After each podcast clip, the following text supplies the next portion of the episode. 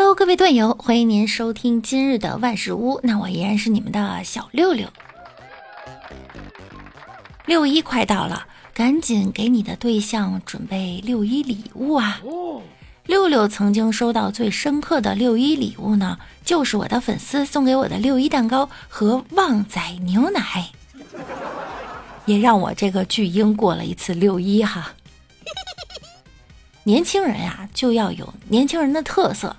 青岛机场这个花式播报啊，山东人和外地人听了都沉默了。康图青岛就是这么狂拽酷炫。You probably are on the way to 淄博。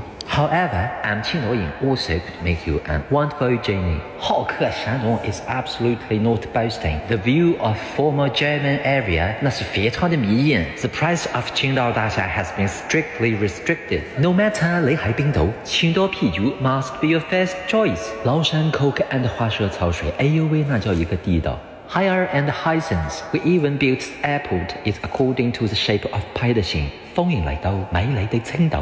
Welcome to 山东，我的宝贝老铁六六六。有网友说了，中国人和外国人只能听懂一半。你说他土吧，他操着一口英式英语；你说他国际化吧，他好像黄子韬。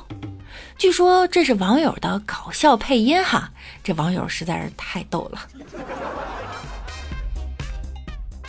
又到了吃榴莲的季节，很多朋友都爱吃榴莲，但是你知道坏了的榴莲会去哪里吗？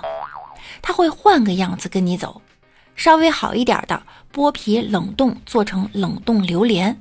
不太好的会做成榴莲果泥，最后他们会变成榴莲披萨、榴莲千层、榴莲酥、榴莲雪糕、榴莲班戟，反正最后都进了你的肚子里。所以家人们千万别吃榴莲肉做的东西。榴莲酥、榴莲千层我都吃过，大家呢可以放心吃，里面都是添加剂做的，没有真榴莲，可以放心食用。有网友说了，看完这条消息，看之前决定吃，看完之后决定担心的吃。榴莲呀，别吃多了，一个呢是糖分高，容易长胖；另一个呢是吃多了呀，它容易上火。五月二十四日，在安徽，一个小伙子因为身体湿气重，他去拔火罐了。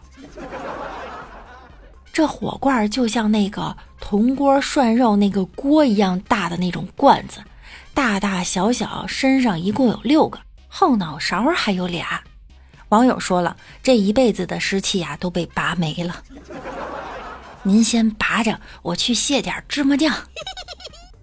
别的我都可以理解，后脑勺这个是为了拔反骨吗？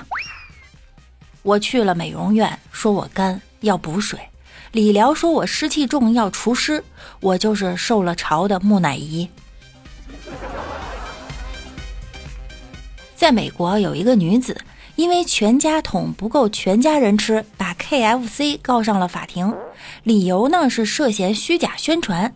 结果 KFC 回应说：“全家桶是指鸡的全家，也就是与鸡有关的热门食物组合成的一个桶。”更离谱的是呢，该女子后来又买了一个全家桶，验了 DNA，发现他们并不是一家人，然后她胜诉了。有网友说哈，他还获赔了两千万美元呢。我要是这么较真儿，我可能已经发财了。不懂就问哈，这熟了的鸡也可以验 DNA 吗？几十年了，我都没敢告方便面呀。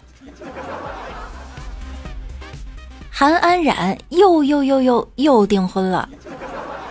二十四岁的他给了每个跟他的男孩一个家，希望他这次能够幸福吧。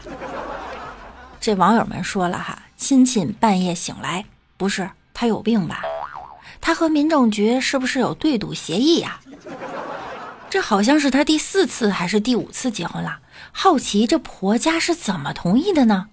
主要是每个跟他离婚的男人都可以分到他的财产，然后粉丝说让他去做财产公证，然后韩安冉说没关系，都是小钱儿，要给男方安全感。我看他亲戚也挺支持他的，每次都去给随份子。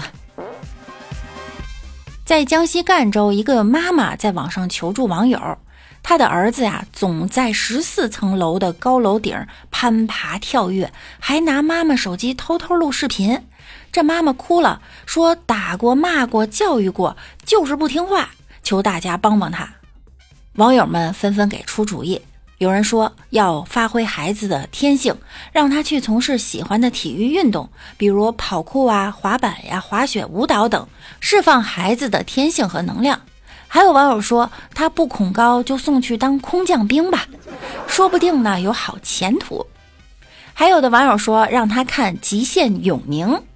当然呢，也有反对意见，说看极限永宁会觉得他比永宁会玩，不会出现这种情况。我觉得呢，就该给他找个攀岩跑酷的教练，下学就去上课，把他累成狗，回家呢就睡觉。万一孩子还真有天赋呢？如果面对这样的小孩，大家有什么好办法吗？